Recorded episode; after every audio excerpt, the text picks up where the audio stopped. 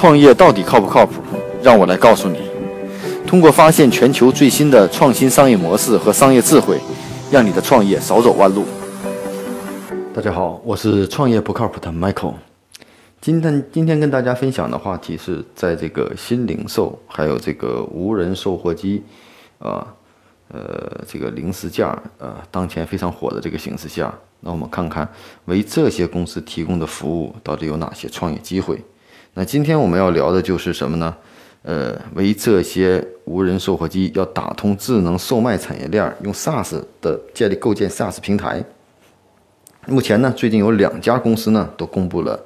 这个融资，一家叫做精品高科啊，获得了千万级的 Pre-A 的融资，还有一家融资额度更大啊，据是号称获得了这个 B 轮融资的甘来，获得了将近亿元的融资。那这两家公司都是做什么服务的呢？那我们首先说说这个精品高科，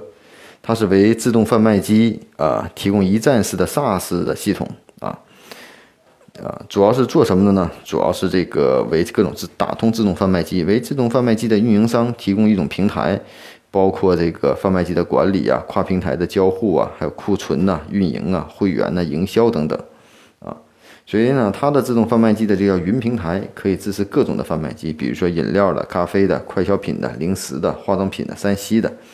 啊，那这家公司呢，也是看到了这个随着自动贩卖机的这个发展的速度来看，贩卖机的数量将会越来越多。那很多运营的公司呢，那偏于线下的运营啊，就像开便利店一样，但是基于这种。只有一个运营系统来保障之间贩卖机的什么运营也好，还是调货也好，只这样的 IT 系统进行支持。那这家公司呢，精品高科呢，就是帮助这些运营商打造了这样的一个 SaaS 系统啊，你不用去开发了，啊，交一部分钱我帮你都做了啊，并且呢，还与一些呃，除了这个以外呢，打通了这些系统以外呢，它还通过一些增值的服务来做，比如说它聚集了很大量的用户，因为云的系统嘛，还可以帮助一些大的电商进行导流。那目前呢，自动贩卖机的这个存量呢是国内呢是不到三十万台啊啊，相比日本呢，我们是差的很多啊。目前国内平均是一台在四能满足四千五百人以上，日本呢是每台是服务于二十多人，美国是一台是四十人。所以说呢，这个中国的增长需求量应该是蛮大的啊，蛮大的。所以相对于这种呢，那可以说是这个呃这个 SaaS 系统呢。服务的用户呢，这个行业呢出现了一些机会。那另一家公司叫甘来呢，据说是呃也获得了比较大的这个融资啊，融资额度是在亿元。那这家公司呢也是基于这种智能贩卖的这种服务。那更多服务的是呢，服务于自己的这种啊，它是服务于自己的这个自己的贩卖机啊，号称呢呃，并且呢它也是在 B 加轮的融资，嗯，利用一些人工智能的技术啊。为 B 端的用户来提供服务啊，它不仅有硬件，也有这个软件的服务。那相比这样来说呢，我们看到什么样的市场机会呢？我们往往会看到，当一些前端的市场机会发展很大的时候，可能我们在进入的时候机会不大了。那为这些公司的提供服务，是不是我们的一个机会？其实相对来说，这是个 To B 的业务。